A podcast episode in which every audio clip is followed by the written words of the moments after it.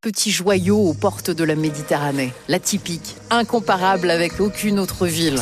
T'as le goût des cigares, frère? Ah oui, mon bébé, bienvenue à Marseille, gros Arrête de m'emboucaner avec tes histoires de fada. Allez, boulegue, sinon il y aura plus des gangs. Il complètement me péguer, ce bastre. À peine arrivé, j'ai pris une vraie leçon de parler marseillais sur le vieux port. C'était jour de marché aux poissons. Avec juste à côté la très jolie ombrière, immense miroir accroché à 6 mètres de haut qui reflète la vie du vieux port.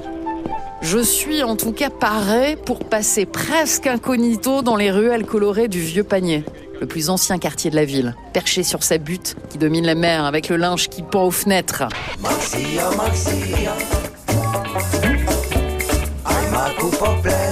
En plein cœur du panier, le centre de la vieille charité. Une très jolie chapelle entourée de coursives sur trois étages qui servait autrefois d'hospice et qui abrite aujourd'hui des associations et un centre culturel. C'est ici aussi que se trouve celle que certains Marseillais surnomment le pyjama, en raison de ces drôles de rayures qui la décorent, la cathédrale de la Major. Face à la Major se trouve le superbe bâtiment du MUSEM, le musée des civilisations de l'Europe et de la Méditerranée, enveloppé d'une dentelle de béton. Des terrasses du Mussem, très jolie vue sur les îles du Frioul. C'est là qu'il y a le fameux château d'If. Il a servi de prison pendant près de 400 ans et rendu célèbre surtout par le roman d'Alexandre Dumas, Le Comte de Monte Cristo.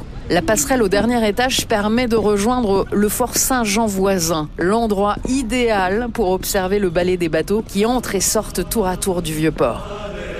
Panorama ultime, la corniche Kennedy, une fenêtre sur la Méditerranée. Elle commence juste au niveau de la fameuse plage des Catalans et dessert toutes les plages marseillaises, du Prophète jusqu'à celle du Prado. Près de 4 km qui traversent Marseille le long de la mer où l'on retrouve des points de vue sublimes.